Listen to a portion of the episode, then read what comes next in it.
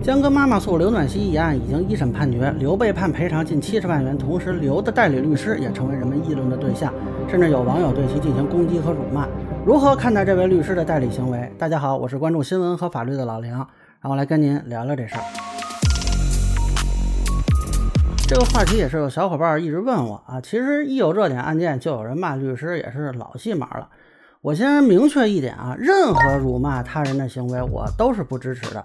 你包括刘暖熙本人，如果你是批评啊什么的啊，这是合理范围之内；如果你是公开辱骂对方，法律上也是不许可的。呃，但是只是正常的社会评价是可以的。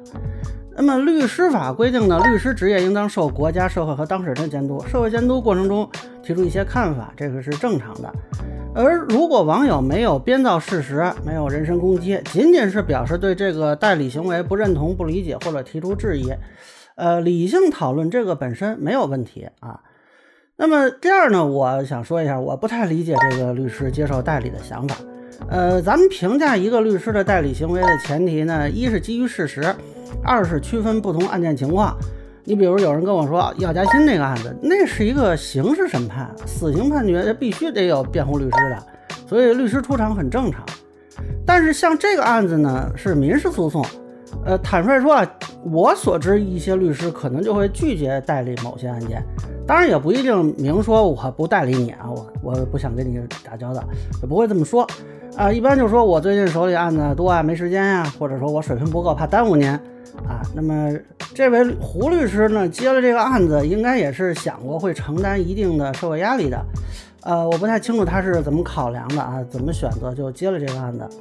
那么当然有人会认为拒绝代理是不专业的表现啊，这个在法律圈内也是有一种这种声音吧。啊，因为如果我们倡导某些人不能得到律师代理，那等于系统性的压缩了这些人的法定权益。呃，但是另一方面啊。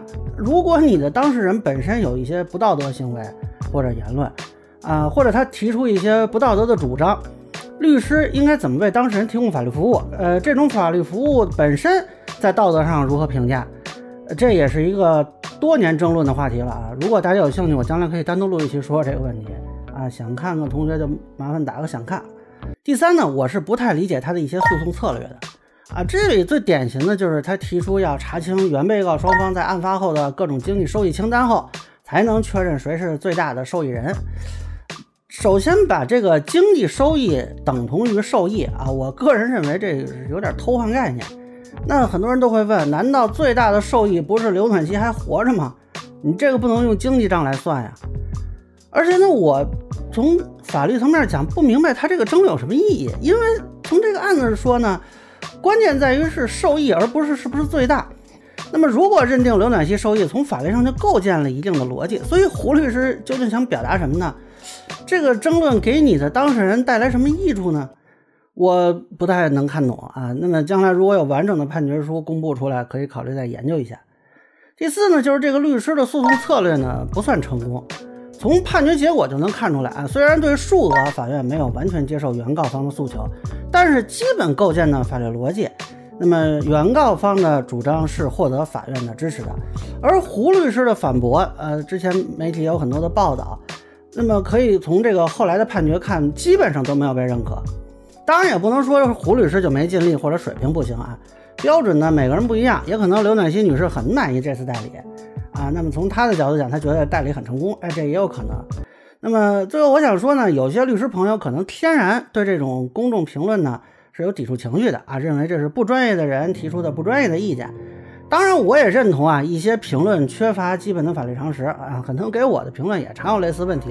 但是我们每个人既然生活在社会里，也自然接受社会的道德评价。律师职业受法律保护的同时，也不可能跳脱出道德评价体系。相反，法律人是不是应该也不仅仅纠结于哪些评论不专业，而是思考一下社会评价中有没有合理的部分，检视自己的工作是否值得改进？我觉得或许有助于改善这个法律行业或尤其是律师行业的这个社会形象吧。那么以上呢，就是我对刘暖熙代理律师被骂的一个分析啊，个人浅见难免疏漏，欢迎不同意见小伙伴在评论区、弹幕里留言。如果您觉得说的还有点意思，您可以关注我的账号老梁不郁闷，我会继续分享更多关于新闻和法律的观点。谢谢大家。